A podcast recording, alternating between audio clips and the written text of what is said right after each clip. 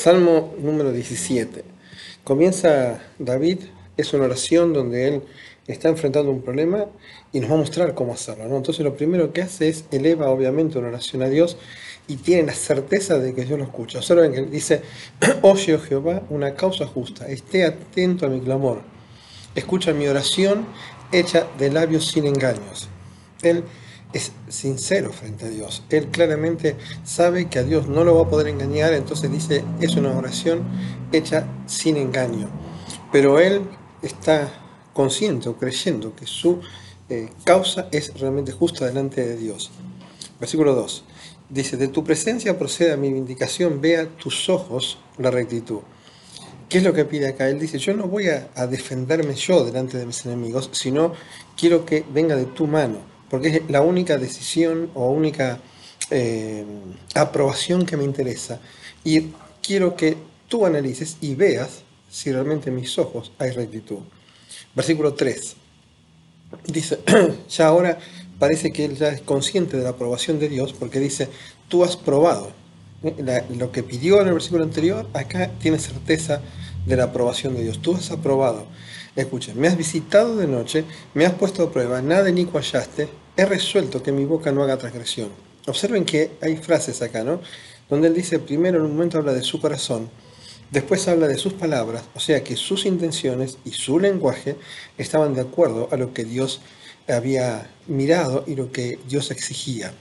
Me encanta el versículo 4, de verdad, dice, en cuanto a las obras humanas, o sea, mis intenciones, mis palabras del anterior, ahora pasa a los hechos, a la vida. Dice, en cuanto a las obras, la por la palabra de tus labios yo me he guardado de la senda de los violentos. La frase significa, en palabras sencillas, es porque tu palabra me guió y yo la guardé obediencia.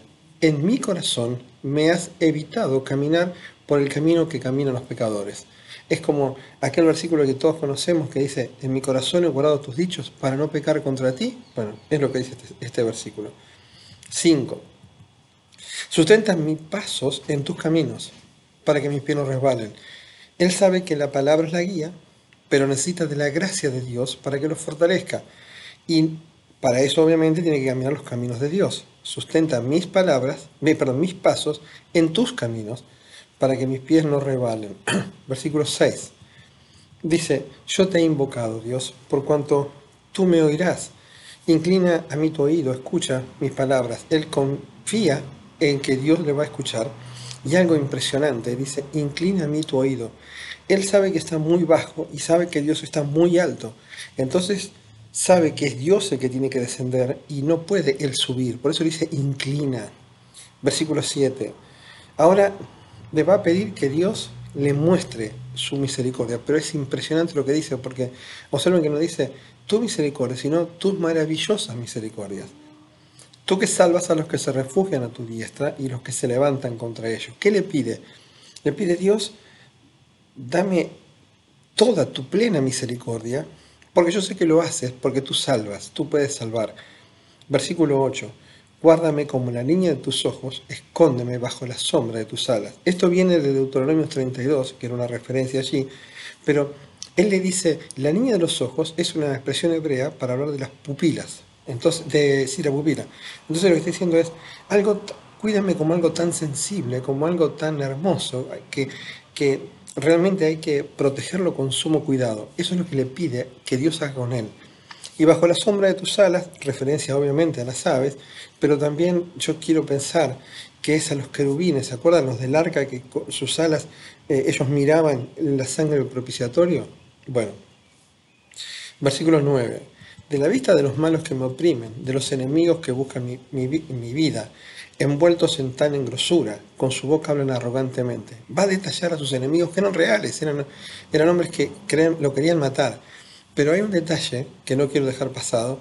Eh, envueltos están con su grosura. ¿Qué pasaba?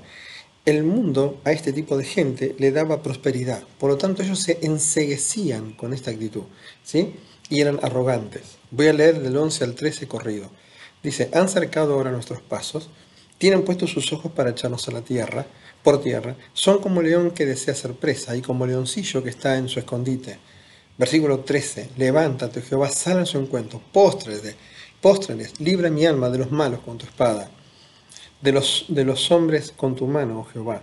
Vamos a parar acá, vamos a un segundo. Los enemigos eran reales, acechaban como leones, ¿sí? Y él, él realmente, David conocía esto, él había luchado con leones.